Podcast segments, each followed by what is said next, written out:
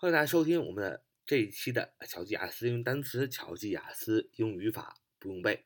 欢迎大家加入我们的 QQ 学习交流群：九八三九四九二五零九八三九四九二五零。我们今天所学的第一个单词是 despise，despise，despise 啊，重音在 bias 那里啊，despise，despise，despise，d e s p i s e，d e s。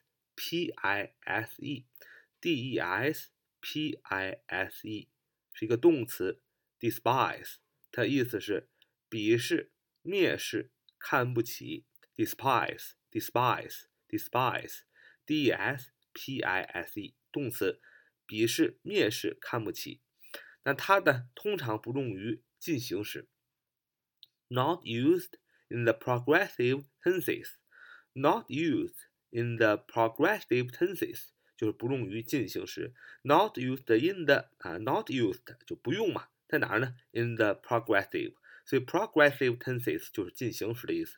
progressive，p r o g r e s s i v e，p r o g r e s s i v e，progressive 进行的什么 tenses 时态，t n s e s tenses。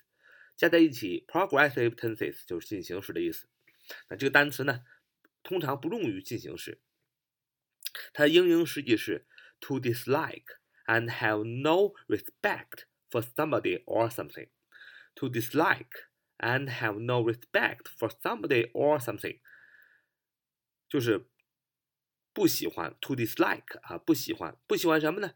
不喜欢 and have no respect，没有 respect，没有尊重的。 不喜欢，还有没有尊重 for somebody or something，对于某些东西或者某些人，你不喜欢或者不尊重，不就是鄙视、蔑视、看不起的吗？所以 despise，despise，d s p i s e 就是动词，鄙视、蔑视、看不起的意思。我们拿这个动词造一个句子，说他对任何形式的流言蜚语都嗤之以鼻。啊，他对任何形式的流言蜚语都嗤之以鼻。啊，就是他特别不喜欢流言蜚语。的确的，说这些 gossip，说这些流言蜚语啊，真的是毫无意义。有那个时间，不如好好的看看书啊，学习学习，甚至你去玩一玩啊，游玩一下，游山玩水啊，玩游戏，都比说流言蜚语、传老舌头要强太多了。所以大家一定要记住 gossip。我们以前讲过这个单词，千万不要说流言蜚语。所以他对任何形式的流言蜚语都嗤之以鼻。你要说。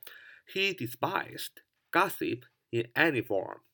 He despised gossip in any form. He despised gossip in any form. He despised gossip in any form. 我们来看这个句子，he 首先是主语，he he 他啊，男的他，他怎么样呢？de despised despised d i e d e s p i s e d D e s p i s e d despised despised，这是过去式。He despised，他讨厌，他蔑视什么？Gossip，G O S S I P，G O S S I P，Gossip 是流言蜚语的意思。所以这个句子的主谓宾已经有了，主语是 he，他，他怎么样？动词 despised，他讨厌啊，蔑视，看不起。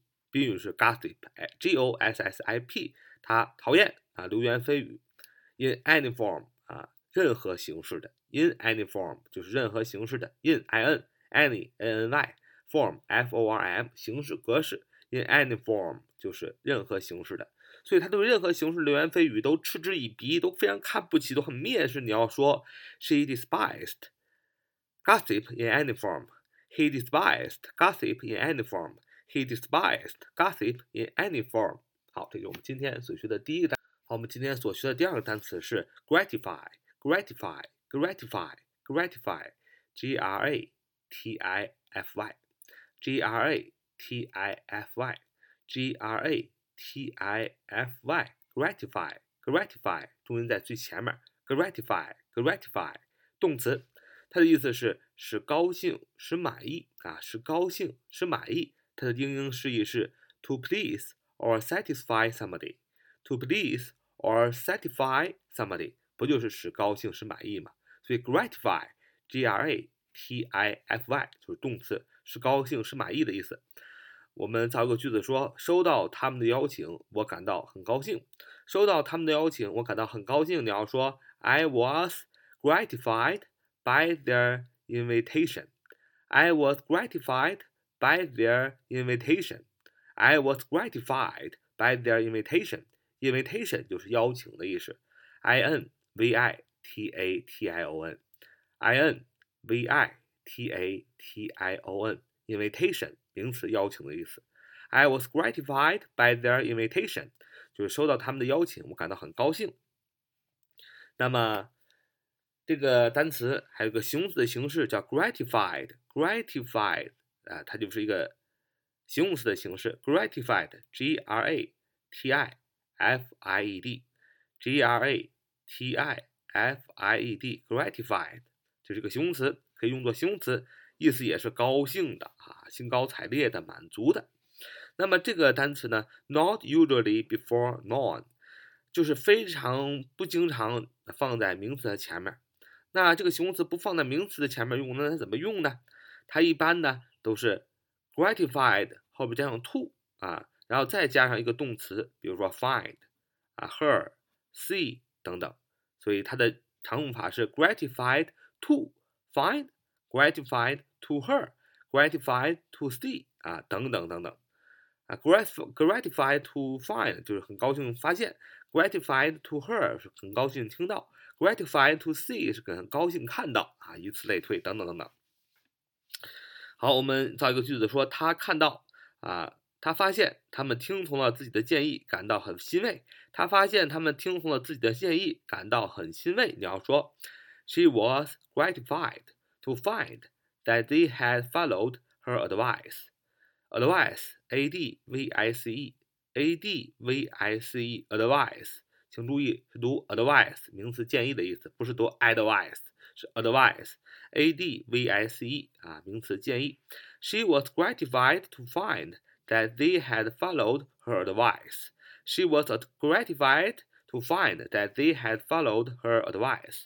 She was gratified to find that they had followed her advice，就是她很高兴发现呢，她听从了他们听从了自己的建议，感到很欣慰。好，这是我们今天的节目。So much for today. See you next time.